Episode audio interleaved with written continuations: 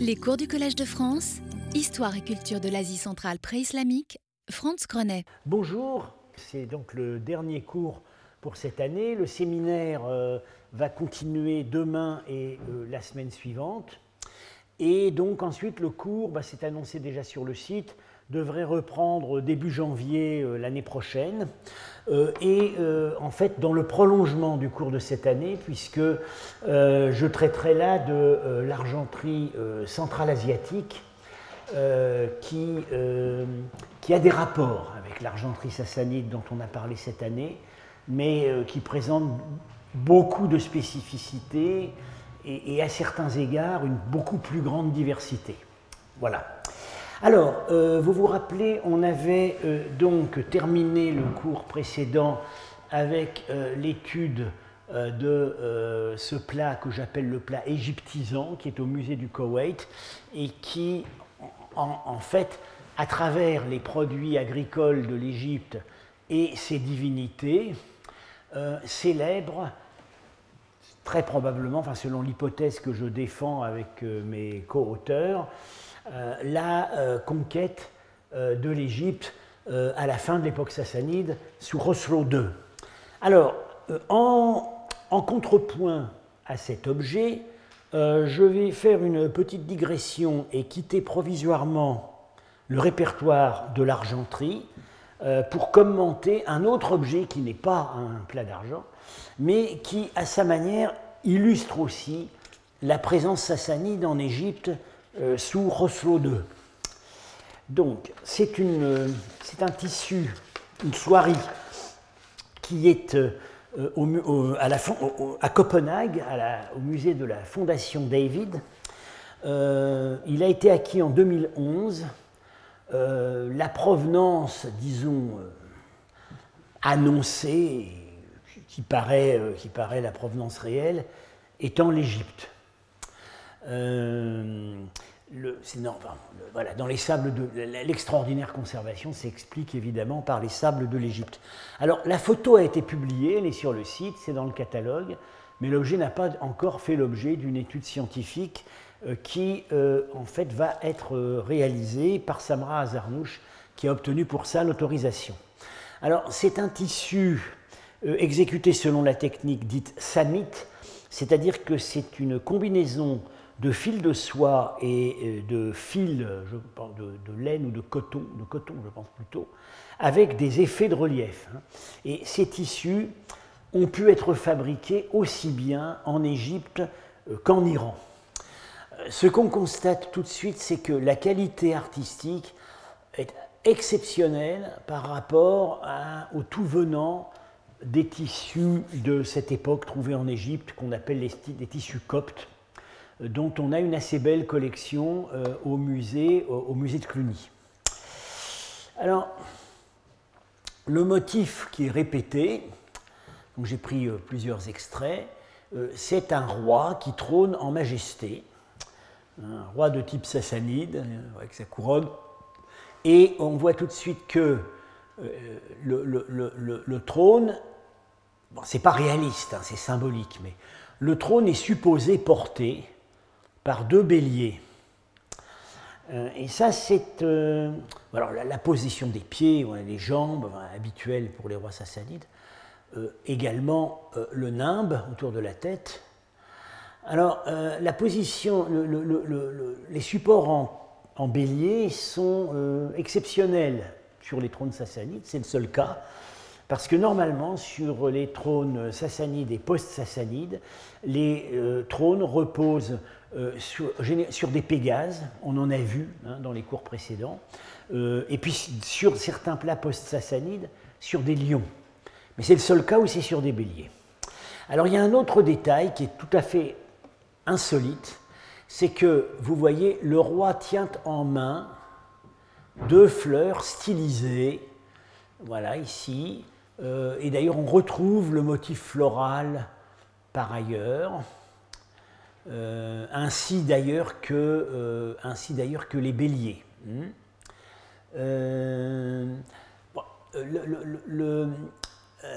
Alors, on, on, identifie généralement ces fleurs comme des lotus.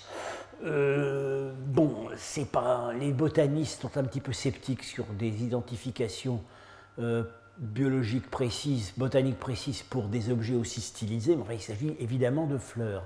La couronne est du type sassanide tardif qu'on trouve, disons, sur le, à partir de Péroz, fin 5e siècle, jusqu'à la fin. Hein. Euh, généralement, on l'associe à Khosrow II. On, reconnaît encore bien les, composantes, les ailes, le motif astral euh, au sommet. Bon, ici c'est stylisé, c'est un, une, lune et un, une lune et un soleil. Et le, bandeau de perles et la masse de la chevelure des deux côtés, euh, les, les grosses perles aux oreilles. Euh, alors, c'est la seule image de roi sassanide qu'on ait sur une soirée, où que ce soit. Il y a une seule exception, c'est une jambière du Louvre qui représente aussi un roi sassanide et qui, elle, est apparemment clairement attribuée à l'Égypte. Et puis, par ailleurs, c'est l'une des seules images sassanides d'un roi tenant une fleur. On a des personnages tenant des fleurs, sur des sceaux privés. Alors il y a une, un autre cas, c'est le relief de Barmidelac, euh, où on voit le roi Vahram II qui se fait offrir une fleur par sa femme. On a dit parfois que c'était la déesse Anaïta, mais euh, bon, je pense plutôt avec d'autres qu'il s'agit d'un relief conjugal qui célèbre la famille royale. Bon, il se trouve que euh, euh, comme sa femme était en même temps soit sa sœur, soit sa cousine, ça manifestait la cohésion du clan royal et il s'apprête à recevoir la fleur. C'est le c'est le seul cas. Alors, euh, l'interprétation que, à laquelle Samra et moi avons pensé, c'est l'illustration d'une fête particulière qui s'appelle le Bahar Jashn, la fête du printemps. C'est-à-dire que euh, c'était, en fait le Nowruz, euh, mais le Nowruz du calendrier qui avait été réformé sous Péroz. Euh, j'en ai parlé lors de cours précédents. Et donc, dans, dans, la réforme de Péroz, on a institué le Nowruz là où il avait été au début de l'époque du calendrier zoroastrien, c'est-à-dire à, l'équinoxe de printemps. Le problème, c'est que l'autre Nowruz qui avait, qui, avait été décalé dans le temps par l'évolution du calendrier a continué à être célébré. On s'est retrouvé avec deux Nowruz. Le Nowruz principal restant quand même celui qui alors était euh, célébré, euh, se retrouvait célébré plutôt à l'été. Alors le Nowruz, euh, de, de, l'équinoxe de printemps se trouve appelé chez Biruni le Nowruz des mages, parce que c'est celui, c'est le, le officiel, c'est celui qu'on avait réinstitué. Et le texte essentiel sur cette fête est donc dans Biruni, la chronologie, quand il parle des, fêtes du calendrier sassanide. Les rois kayanides, quand il dit kayanides, il s'agit évidemment, euh, s'agit évidemment pas des Kayanides héroïques, c'est le terme général pour parler des rois d'Iran. Les rois Kayanides appelaient ce jour Bahar Jashn. C'était le premier jour où apparaissaient les Khorsan Farah, qui étaient au temps des Kayanides des renards volants. Euh, oui, alors j'en ai parlé de ça. Euh, c'est un des arguments, même c'est l'argument principal, qu'on a pour considérer que les petites bestioles diverses qui volent au niveau de la tête des personnages, par exemple sur la peinture sogdienne, et apportent euh, des couronnes, des euh, rubans, etc., sont des, la, euh, c'est-à-dire l'incarnation du principe de la fortune, de la gloire royale, etc. Quant à Khorsan, on a parfois lu Khorasan, euh, c'est-à-dire, donc évidemment, là, ça, ferait référence à l'iconographie d'Asie centrale. Mais c'est plus probablement Horsand, qui, est en fait une, répétition, une, c'est un, euh, un pléonasme, ce sont les, c'est, la, la, fortune fortunée. Bon. Qui était au des, des, renards volants. Ce jour se trouvait non loin de l'entrée du soleil dans le signe du bélier. Voilà, là c'est l'argument essentiel. Ça expliquerait que le roi est sur un trône porté par des béliers. Ce jour-là, on apportait au roi les premiers fruits qui sortaient des fleurs. Voilà, alors nous pensons que ce texte explique les particularités de cette image, c'est-à-dire le trône de bélier euh, et les fleurs tenues par le roi. Voilà un témoignage intéressant euh, d'échanges culturels, disons, à un niveau symbolique quand même très raffiné, euh, entre l'Égypte et l'Iran, pendant la brève période d'une vingtaine d'années où l'Égypte a été conquise par les Sassanides. Revenons au plat il y a un seul objet qui est vraiment comparable dans son ensemble au plat euh, égyptisant. C'est un plat connu depuis longtemps, qui est au musée historique de Moscou euh, et qui représente le triomphe de Dionysos. Alors, on reconnaît les personnages. Voilà Dionysos, juvénile, euh, sous, la, vigne, évidemment.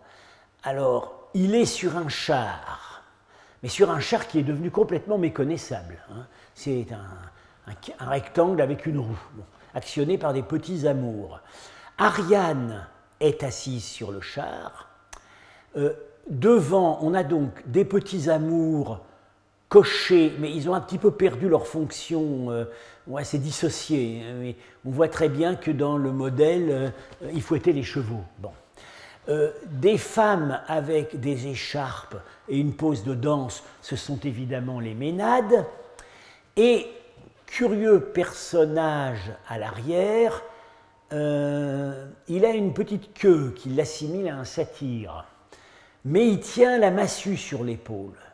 Et il tient une espèce de, de peau. on voit toujours la tête du lion ici, vous voyez, c'est Héraclès. C'est Héraclès, mais réinterprété en satire. Et en bas, euh, une scène burlesque avec euh, donc, des musiciens et une panthère qui boit du vin, puisque le char de Dionysos est supposé, c'est le triomphe de Dionysos, c'est l'arrivée de Dionysos en Inde, et donc son char est supposé tiré par des panthères, et il va introduire en Inde la viticulture, redécouverte par les soldats d'Alexandre quand ils se sont aperçus que dans la vallée du, du, euh, près de Kaboul, il y avait des vignes. Ils ont compris, Dionysos était déjà passé par là. Donc, euh, euh, ce plat bon, n'est pas issu du même atelier que le plat égyptisant, mais ils ont pas mal de choses en commun. La technique, euh, certains détails, par exemple la façon dont les, pieds sont rendus, les drapés, euh, et puis euh, la composition d'ensemble.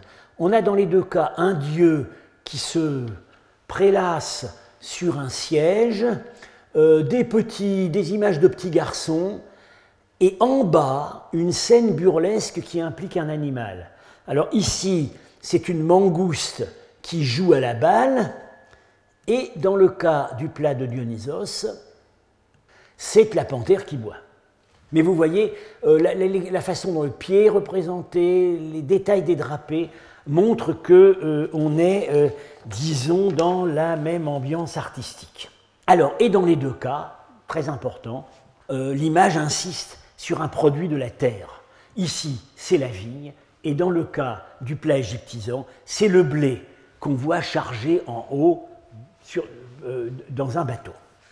Alors, euh, euh, mon hypothèse, qui est celle aussi de, de, Samra Zarnouch et de Eleni Fragaki, avec qui je publie le plat égyptisant, ça va sortir incessamment, ces deux plats ont été produits dans un même contexte sassanide tardif, ou du moins dans une même ambiance idéologique liée à l'euphorie des conquêtes à l'ouest.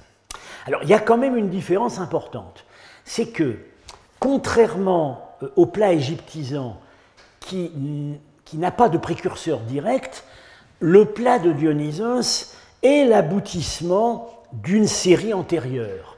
Donc c'est plutôt lui qui aurait servi disons, les plats de sa famille qui auraient servi de modèle à l'autre, plutôt que l'inverse. Alors, euh, à l'amont, on a un plat bactrien euh, sans doute du IVe siècle. Vous reconnaissez Dionysos. Le char est un tout petit peu plus reconnaissable. Euh, on a les Ménades qui sont devant. On a Ariane qui là vraiment réduite à pas grand-chose. Euh, on a à nouveau, on a la panthère qui boit. Et on a à nouveau Héraclès. Mais là, Héraclès n'a pas encore été assimilé à un satyre. Mais il n'a pas la queue.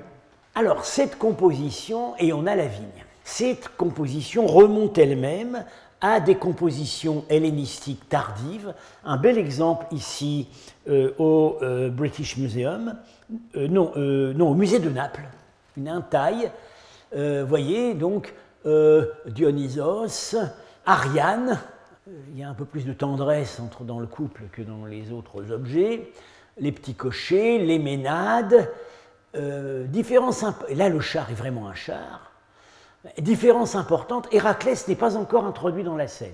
Hein, Alors, bon, la chose, il y a un enrichissement possible, mais qui est problématique, c'est qu'il y aurait une imitation du plat euh, que j'ai montré donc au début, le plat du musée de Moscou, dans un plat qui est maintenant à la Freer Gallery à Washington, euh, et euh, dont les photos circulaient sur le marché des antiquités à la fin des années 70. Moment où Paul Bernard et moi l'avons, avons examiné les photos, et ça nous a laissé extrêmement sceptiques. On s'est quand même demandé si c'était pas là une copie moderne, enfin disons une copie, une imitation moderne du plat du musée de Moscou connu depuis longtemps. Euh, voilà. Alors, euh, je n'ai pas connaissance vraiment d'analyse physique qui aurait été menée. Euh, bon, maintenant, j'ai un petit peu un doute. Alors, voilà, le gros, le gros problème, vous voyez tout de suite, c'est que Dionysos est féminisé. Ce qu'il n'est pas du tout dans les autres exemplaires. Alors, je sais bien, on finit toujours par trouver dans l'iconographie antique tardive des images de Dionysos féminisées, mais enfin, ça paraît un peu bizarre. Ceci dit, entre-temps, euh, je me suis aperçu que, en interprétation iranienne, Dionysos parfois traduit le nom de la déesse de la terre, Spenta Armaiti, Spandarmat. C'est resté comme ça en arménien. Donc, est-ce que malgré tout, ça ne serait pas un plat authentique avec une volonté de réinterprétation iranienne. Euh, bon, Spentar Maïti, bah, ça va bien avec les produits de la terre. Euh, pour le moment, je, ne conclus pas sur ce plat. Euh, alors, il y a une remarque décisive de Boris Marchak sur le plat du musée de Moscou.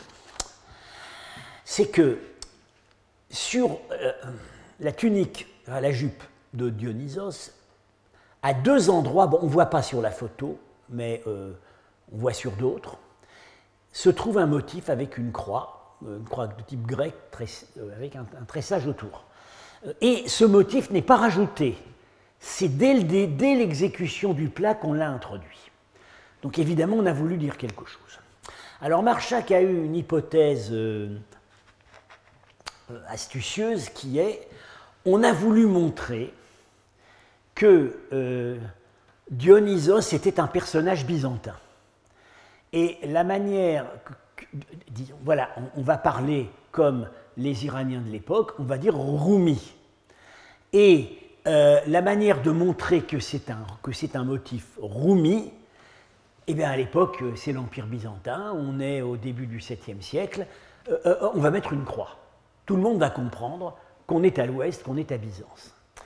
Euh, alors, euh, Prudence Harper a de son côté euh, une interprétation plus terre à terre. Elle pense que tout simplement le propriétaire était chrétien et que on a et qu'il aurait fait. Bon, moi j'aime bien, j'aime bien l'hypothèse de Marchak qui irait à ce moment-là, qui permettrait de, de raccrocher l'intention qui a présidé à l'exécution de ce plat avec celle qui a présidé à euh, l'exécution du plat égyptisant. Dans les deux cas, on célèbre des conquêtes à l'ouest. Et dans les deux cas, euh, on, on célèbre ces conquêtes en exaltant la prise de possession des produits de la terre. Donc, le message du plat de Dionysos, dans ce contexte précis, c'est Nous buvons le vin des Roumis. Et le message du plat égyptisant, c'est Nous importons le blé d'Égypte. Très important parce que le blé d'Égypte servait à nourrir Byzance et à partir de la conquête sassanide, il sert à nourrir, je ne dirais pas l'Empire sassanide, mais il sert au moins à nourrir les armées de l'Ouest. Bien. Euh, voilà, ce serait l'ambiance idéologique et les territoires occidentaux, dans l'un et l'autre cas, seraient symbolisés par leurs dieux nationaux et leurs produits agricoles. L'idée de célébrer une conquête par la représentation des produits de la nature et de l'agriculture est consubstantielle à la propagande royale iranienne. C'est elle qui est à l'origine de euh, la création de ce qu'on appelait les paradis dès l'époque achéménide, où on mettait le maximum d'animaux sauvages, d'animaux domestiques, de, d'arbres, euh, de crues viticoles, euh, et aussi de femmes et de chevaux récupérés, importés des pays qu'on avait conquis. C'était une façon de montrer la prise de possession des territoires. Donc, voilà, je, pense qu'on peut quand même qu'on peut continuer euh, à euh, travailler sur cette ligne d'interprétation. Alors, pour terminer avec ce thème, je m'excuse de la faible lisibilité de l'image, mais c'est de l'or, alors ça brille beaucoup. Euh, voilà un plat qui représente à nouveau sur un char euh, tiré en l'occurrence non pas par une panthère, mais par un centaure qui boit dans une corne, voilà, voilà Héraclès, non, voilà Dionysos, barbu, qui boit, et qui tient le tirse avec la pomme de pin, et voilà Héraclès avec sa massue. Alors, ça montre, cet objet est très intéressant pour nous à plusieurs égards.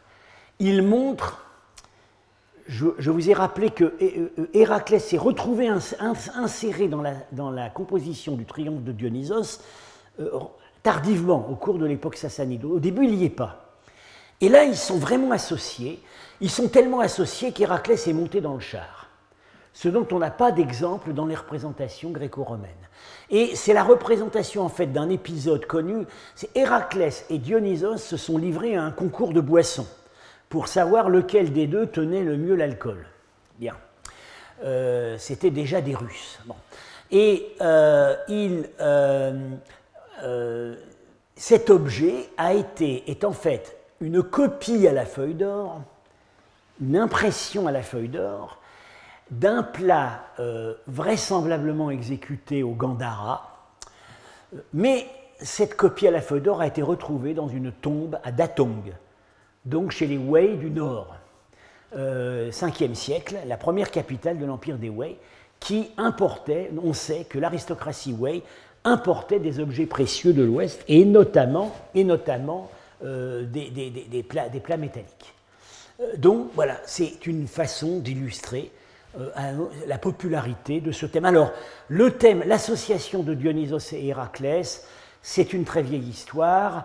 Dans les territoires, disons, est-iraniens, en Iran et dans, les territoires est-iraniens, ça a un lien précis avec, avec la figure d'Alexandre.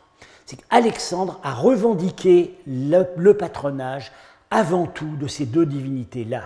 Héraclès était, l'ancêtre mythique de la dynastie macédonienne et, Dionysos l'avait précédé dans les conquêtes en Inde, comme j'ai déjà dit. Quant à Héraclès, il était le conquérant de l'Ouest, puisqu'il est allé jusqu'au jardin des Hespérides, euh, au, détroit de Gibraltar. Donc c'était évidemment, c'est Alexandre qui se plaçait sous l'égide des deux, grands, des deux grands conquérants divins du passé, Dionysos à l'est, Héraclès à l'ouest, et cette association a subsisté euh, en contexte notamment iranien et centra-asiatique. Alors, Je vais en venir maintenant. Donc là, j'en ai, terminé avec, disons, le répertoire euh, le plus officiel, et, généralement qui entoure la figure royale ou la célébration des conquêtes royales. Mais il existe un autre répertoire, euh, qui, surtout sassanide tardif, c'est le répertoire, disons, je dirais commodément, des scènes exprimant la douceur de vivre. Alors, tout de suite, je dois dire qu'il s'agit d'objets à caractère surtout privé, pas royaux. On a quand même un cas, à mon avis unique, euh, et puis apparemment ça a l'air vraiment authentique parce que c'est dans les collections depuis longtemps, euh, où euh, on a ce type de scène très familière où est impliqué un roi. c'est le plat de Baltimore qui représente un roi, disons, dans une position assez tendre, avec une favorite qui lui tend, avec une reine ou une favorite qui lui tend une couronne et lui fait de la main un signe de respect. Euh, on voit qu'ils ont festoyé, puisque, vous voyez, ils ont mangé du sanglier. voici les têtes en bas. Bien. Euh, ils boivent, bien. Euh, le roi, alors le roi, on l'identifie très bien, c'est Yazdir II, 438-457, d'après ses monnaies, c'est vraiment sa couronne. Il n'y a pas de raison de penser que ça n'est pas lui stylistiquement, ça correspond à cette période. Euh, la femme a des cornes sur la tête. Euh, c'est pas vrai, c'est pas, pas une couronne de reine. Euh, euh, mais on sait que les favorites pouvaient porter des couronnes de fantaisie. Et justement, on a ici le sceau au cabinet des médailles d'une femme qui est intitulée comme étant la, très chérie mag du roi Chapour III. Et euh, elle a le même type de couronne sur la tête. Donc c'est vraisemblablement, c'est pas une scène officielle, c'est pas la reine, c'est une concubine favorite. Et euh, ils échangent, vous voyez, ils échangent ces espèces d'étranges couronnes.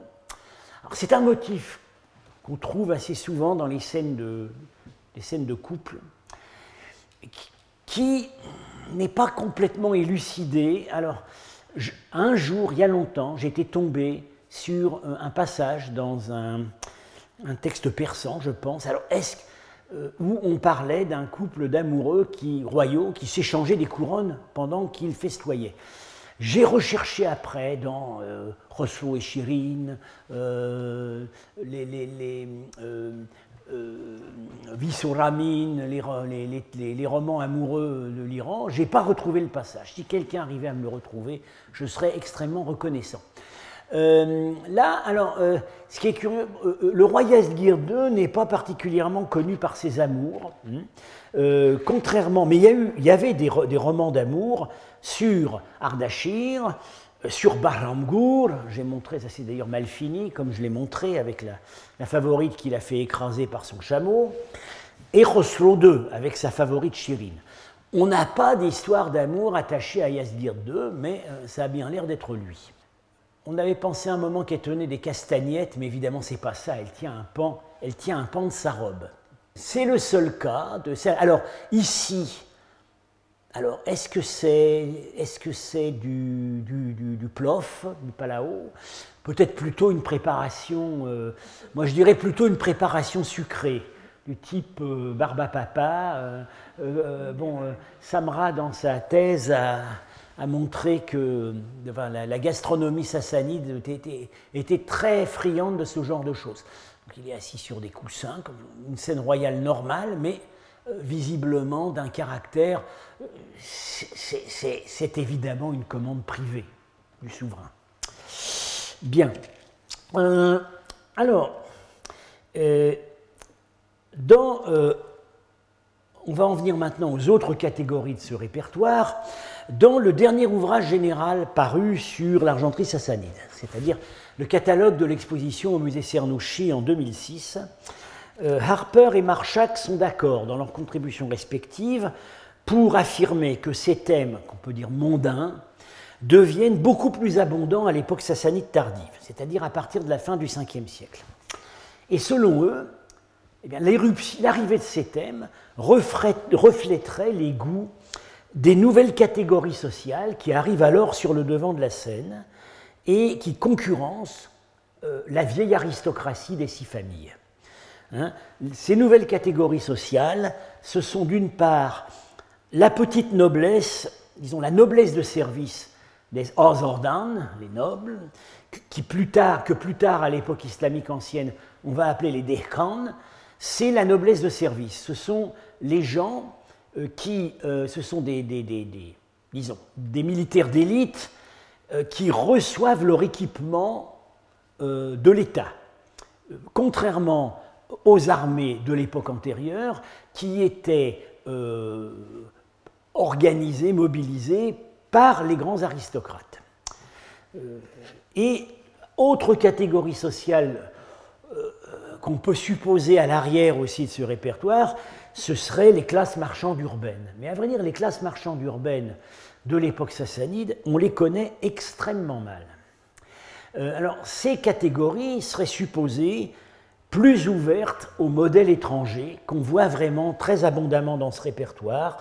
Je ne suis pas tout à fait d'accord là-dessus, parce qu'à mon avis, à l'époque sassanide tardive, le goût cosmopolite se retrouve aussi dans les commandes de cours.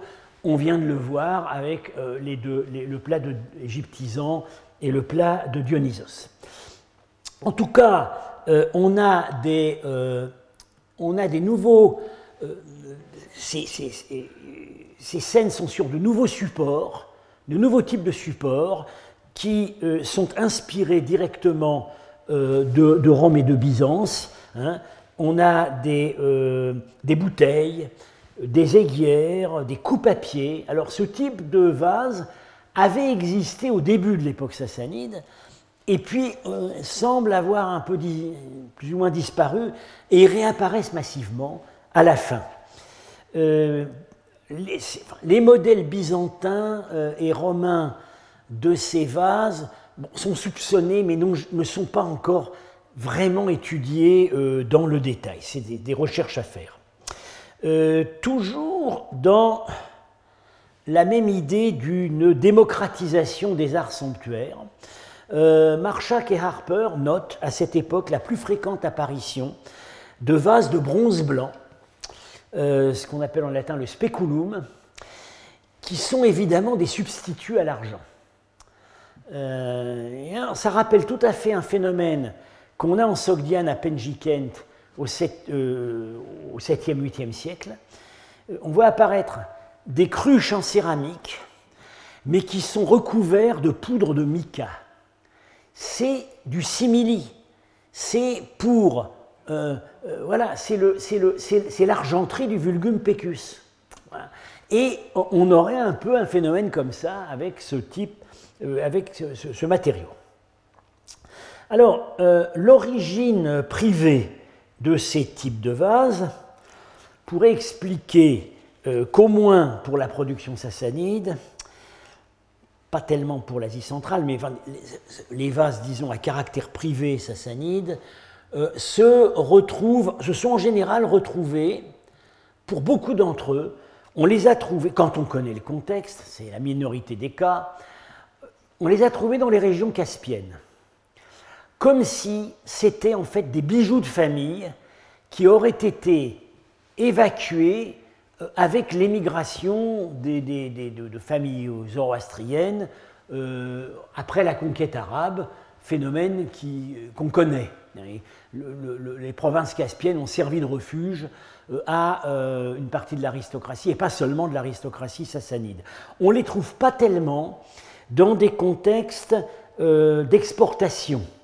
les, plats royaux, dans leur majorité, on les retrouve, sassanides, on les retrouve loin à l'est, en Asie centrale, on ou après ils se sont retrouvés euh, emmenés par le commerce dans l'Oural, ce qu'indiquent les inscriptions laissées par euh, les marchands de Sogdiane et du Khorezm qui les avaient, qui, après en avaient fait trafic. Euh, on a l'impression là, avec ces, lieux de découverte généralement en dehors des limites de l'Empire, que ces plats, à l'origine, avaient fonctionné comme cadeaux diplomatiques. Ce qui expliquerait que très tôt, ils sont sortis de l'Iran et que là, voilà, ça, explique comment on les retrouve. Et dans ce cas-là, on ne les retrouve pas, ces plats privés, on ne les retrouve pas tellement dans des contextes qui peuvent laisser supposer une exportation officielle au début. Ce serait plutôt, effectivement, des, euh, trésors privés. Alors, le répertoire euh, peut, être, euh, peut être en fait commenté sous trois angles. Je dirais qu'il y a les scènes, qu'on va dire paradisiaques, des, des, cadeaux de bon augure, euh, et des scènes célébrant euh, la vie conjugale.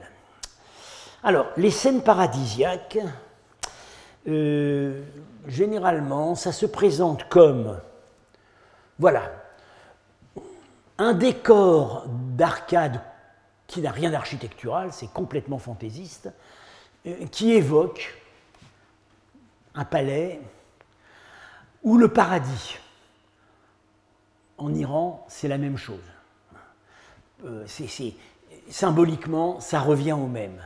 Avec des figures euh, généralement féminines, euh, qui parfois dansent, parfois non, portent, sont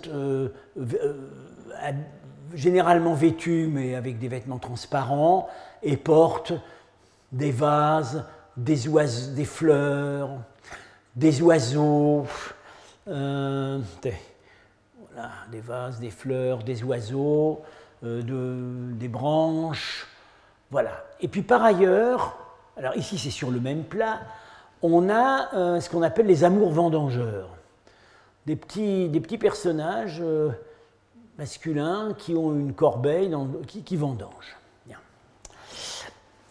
Alors il y a eu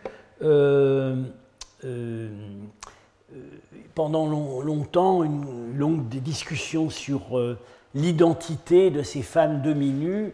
Euh, la théorie dominante, peut-être jusqu'aux années 60-70, c'était d'y reconnaître soit la déesse Anaïta, la déesse des eaux, soit des prêtresses d'Anaïta ou de l'entourage d'Anaïta. Bon, euh, on n'y croit, on n'y croit plus maintenant.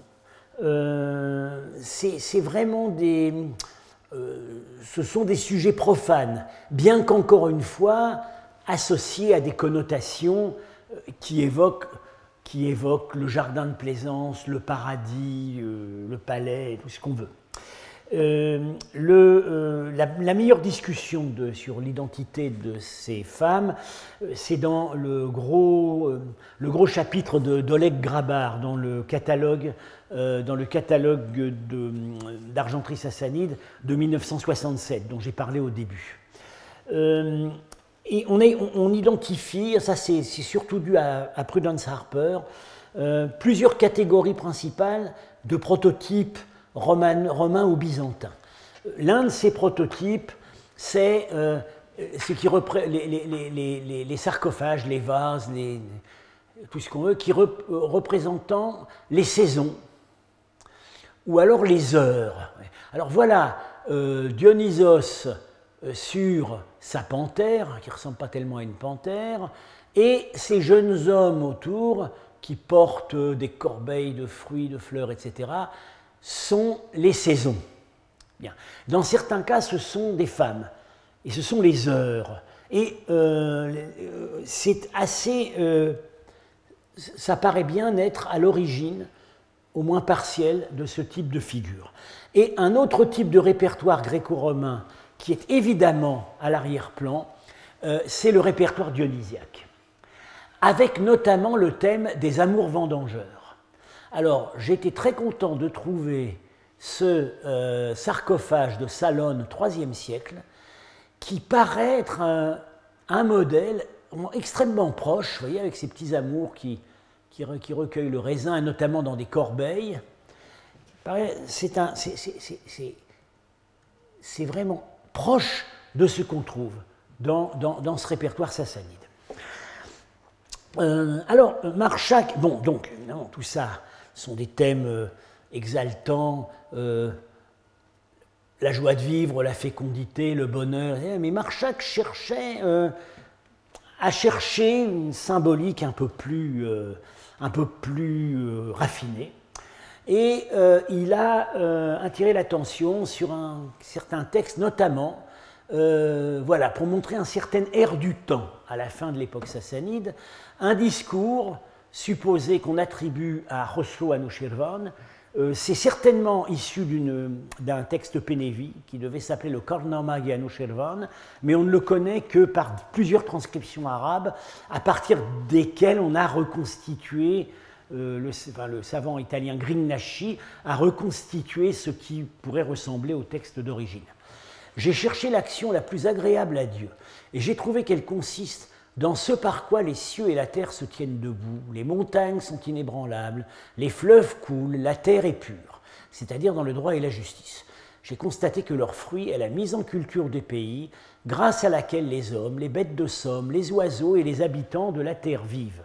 Il n'est pas difficile dans ce répertoire de trouver l'illustration de ces énumérations euh, alors, qu'est-ce qui se passe? Ah oui, voilà. Et euh, notamment, euh, Marchak attire l'attention sur des scènes qui pourraient effectivement représenter une sorte de.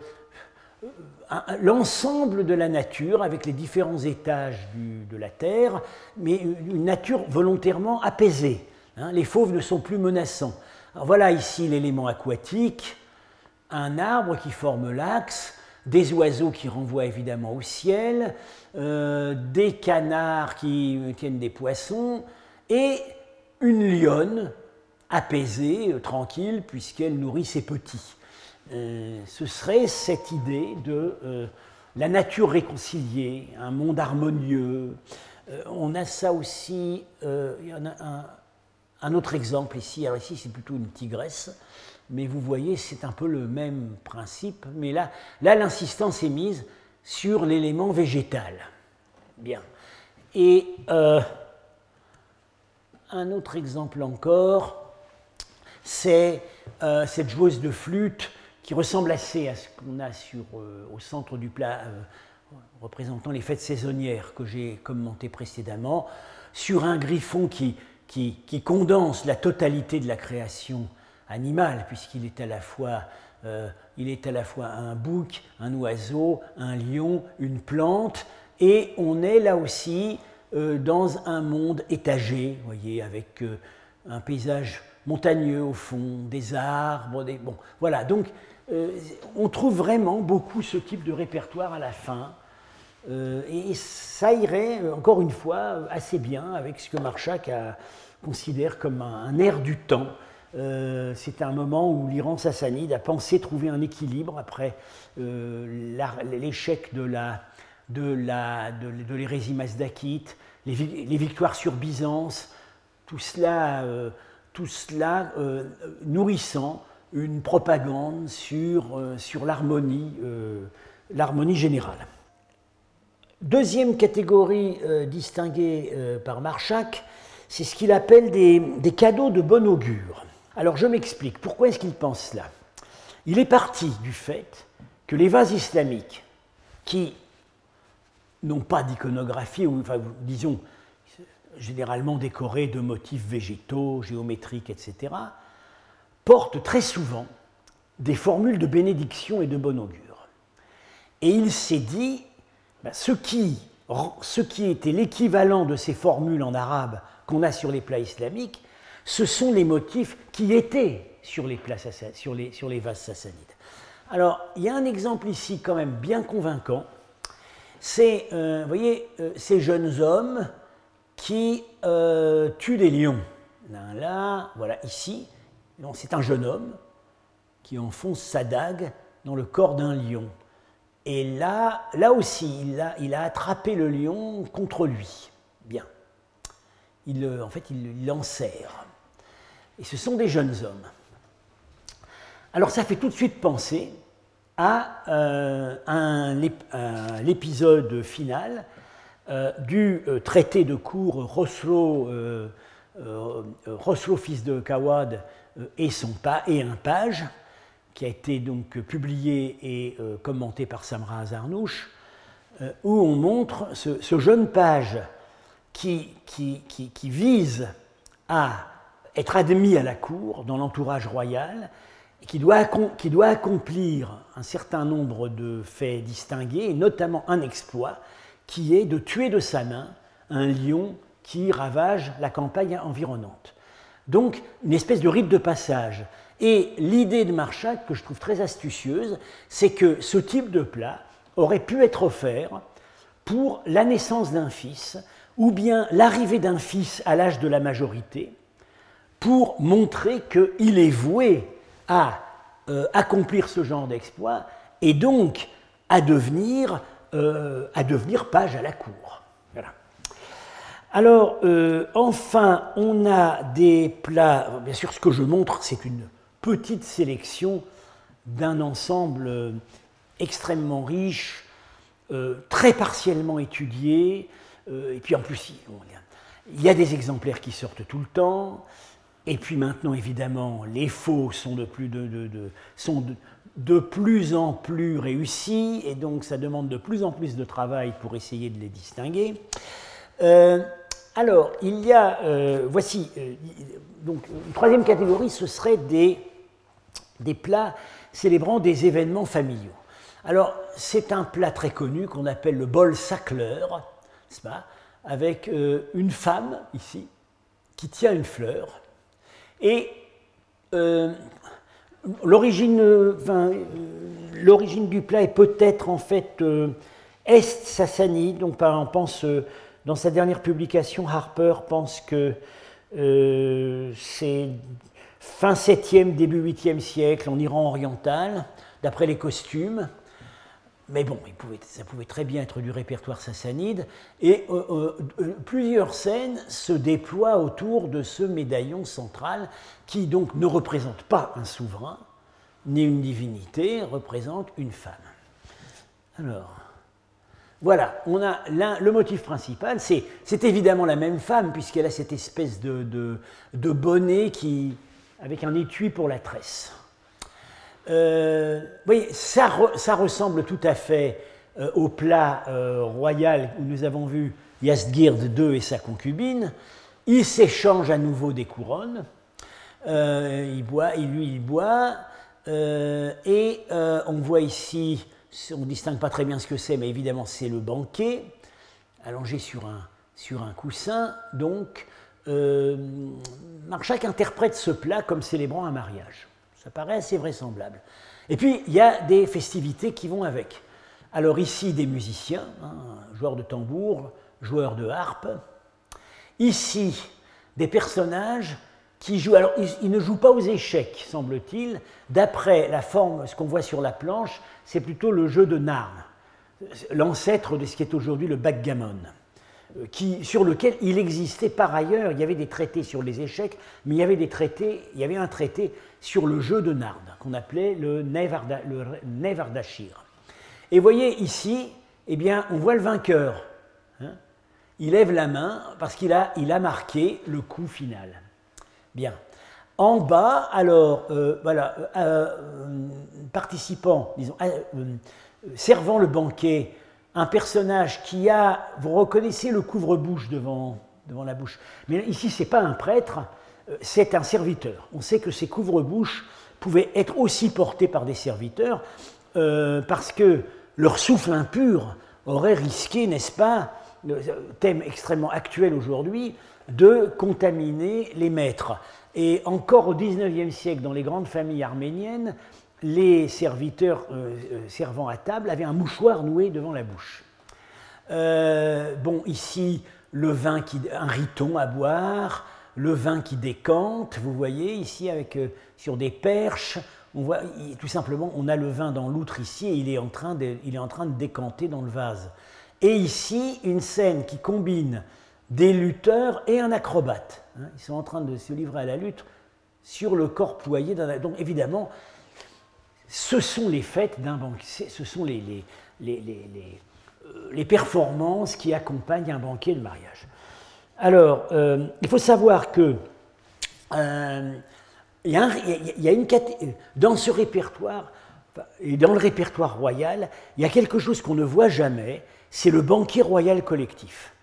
On ne voit jamais le souverain offrir un banquet, régalant euh, ses fidèles avec un banquet. Alors que, curieusement, c'est un type de répertoire qui est euh, bien répandu euh, dans la peinture sogdienne, par exemple, et également dans l'art part. Pas du tout dans l'Iran sassanide. Harper interprète ça, pense qu'il y aurait peut-être un, tabou à cause du caractère sacramentel de la prise de nourriture en milieu zoroastrien. Hein. Le, prendre la nourriture, c'est un sacrement. Hein. On, met en cause deux divinités, Hordad et Amurdad, on dit les grâces avant, on dit les grâces après, et donc ça aurait, ça aurait pu être banni du répertoire iconographique. Ceci dit, on les montre, on montre des banquets, mais c'est toujours des banquets de couple ça n'est jamais des banquets collectifs. Oh, alors qu'on en a beaucoup en Sogdiane. Bien. Euh, alors, je termine avec euh, une idée qui m'est venue en préparant le cours. Euh, voilà un plat qui est au musée, qui était à l'exposition. il est en fait, il est au Louvre. une, une longue, une coupe à boire allongée de type lobé. Bon, c'est un type très connu. Euh, et euh, vous voyez ici, les motifs sont très curieux. Hein. On a de la vigne. On a ici, je vais y revenir, deux enfants euh, vraiment très très chétifs hein, qui flottent dans les eaux, qui gigotent. Et puis une femme qui tient un vase. Et aux deux Alors les enfants sont au, milieu des longs côtés et euh, au milieu des petits côtés, on a, alors je m'excuse, la qualité des images est très mauvaise, mais euh, comme c'est, j'ai pas pu avoir euh, la photo à temps, la photo originale, donc j'ai repris du catalogue Cernouchi. Voilà ces enfants, et ici, le buste d'une femme, flanqué de deux bustes, disons, de personnages jeunes. Alors, je vais je vais tout de suite vous dire à quoi je pense. Je pense qu'il s'agit d'une mère de jumeaux. Elle est représentée ici avec ses enfants euh, devenus adolescents. Le père, il est nulle part. La mère, les jumeaux. Et ici, on aurait les jumeaux en question au stade embryonnaire, au moment où ils se sont divisés. Alors le canard, canard, il y a une explication.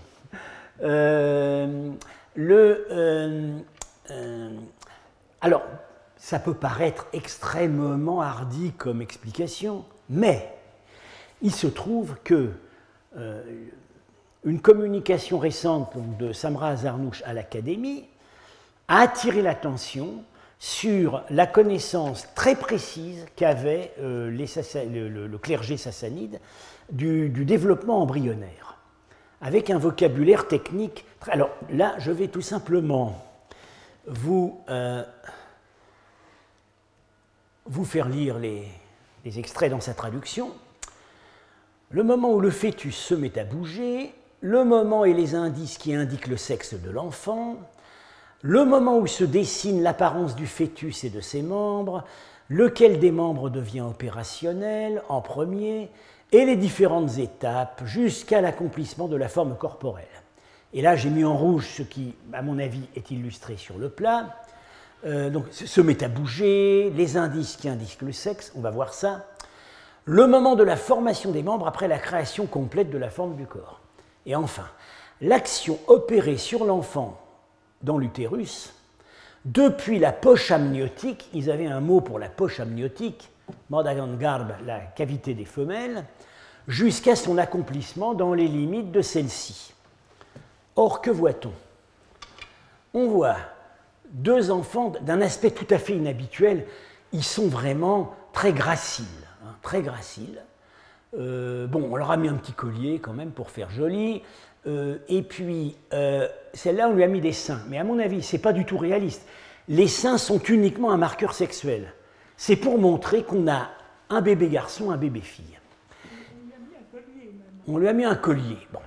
Et, et bah, pour montrer qu'elle en aura un plus tard. Et ils sont complètement, vous voyez, ce n'est pas vraiment des mouvements natatoires, ils sont, ils sont en train de gigoter, complètement immergés dans un liquide dont ils n'ont pas l'air de sortir la tête. Quant au canard, alors dans la symbolique, euh, dans la symbolique sassanite, c'est un renseignement que m'a communiqué Samra, ce serait l'indication des eaux, calmes. Donc, on n'est pas dans, c'est pour montrer, on n'est pas dans une rivière. On est soit dans un lac, soit dans une poche de liquide immobile. Et on aurait donc les enfants représentés au stade où ils se différencient, et ici, n'est-ce pas, euh, plus grands, avec leur mère. Euh, je, pense que, euh, je pense que c'est l'explication. Alors, pourquoi avoir représenté ça?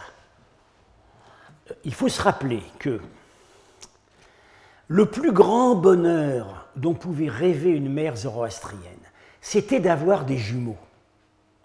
Et eh oui, ça renvoie aux jumeaux primordiaux, euh, Yima, Yima, Yamig, et puis les deux jumeaux euh, ancêtres de la race humaine qui sont issus d'une tige de rhubarbe, etc.